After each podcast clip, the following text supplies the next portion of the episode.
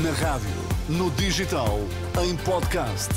Música para sentir, informação para decidir.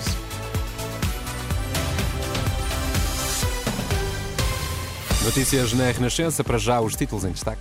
Portugal lamenta o veto dos Estados Unidos no Conselho de Segurança da ONU e insiste num cessar-fogo em Gaza.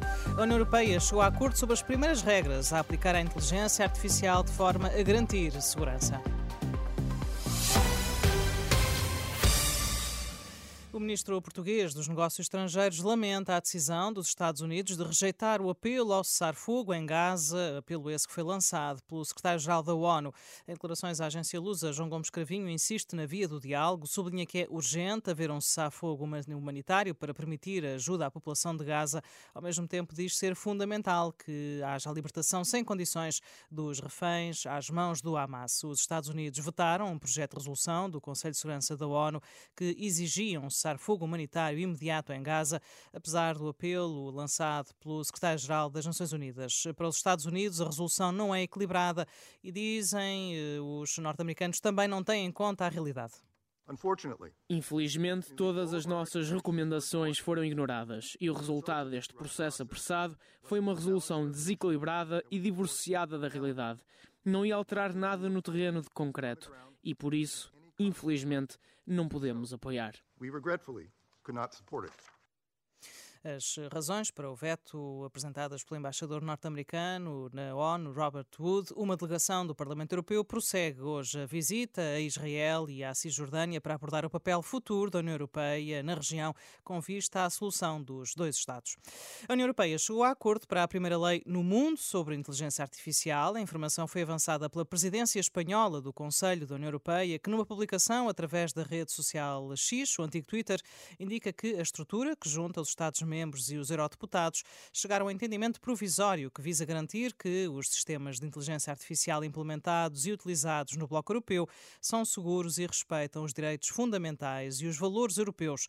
Também a Comissão Europeia, que propôs este regulamento, se congratula com esta luz verde provisória. A líder do Executivo Comunitário, Ursula von der Leyen, também através eh, da rede social X, salienta que esta lei é uma novidade a nível mundial e introduz um quadro jurídico único, enquanto que a Presidente do Parlamento Europeu Europeu, Roberta Metsola, fala num momento histórico para a Europa digital.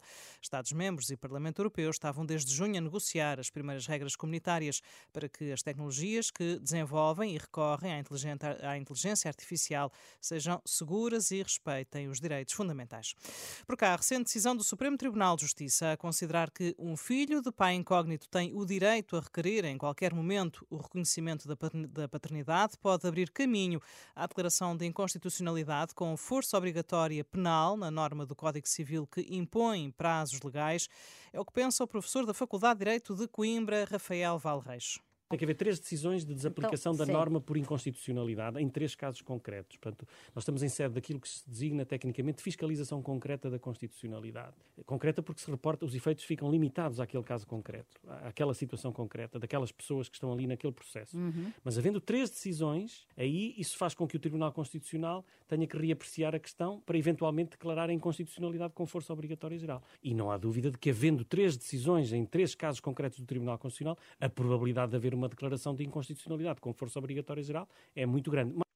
O Ministério Público terá agora de recorrer para o Constitucional da decisão do Supremo Tribunal de Justiça. Se houver três decisões no mesmo sentido, o Tribunal Constitucional pode fazer cair a norma que impõe o prazo máximo de 10 anos depois do filho de pai incógnito ter atingido a maioridade ou ter sido emancipado para poder eh, intentar uma ação de reconhecimento de paternidade.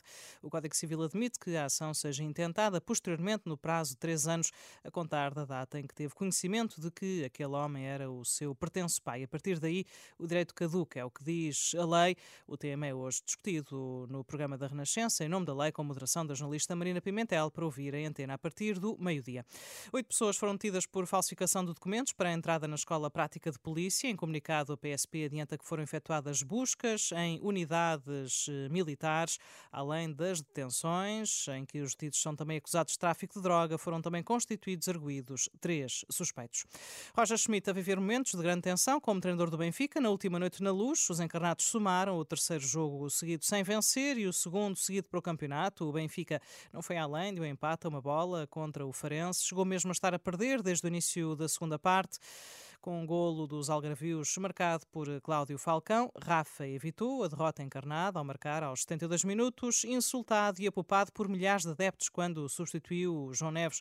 O treinador do Benfica ameaçou bater com a porta. Hoje entram em campo o Sporting e Falco do Porto, embora em jogos diferentes, tanto Leões como Dragões podem vir a capitalizar o empate da última noite, cedido pelo Benfica na recepção ao Farense.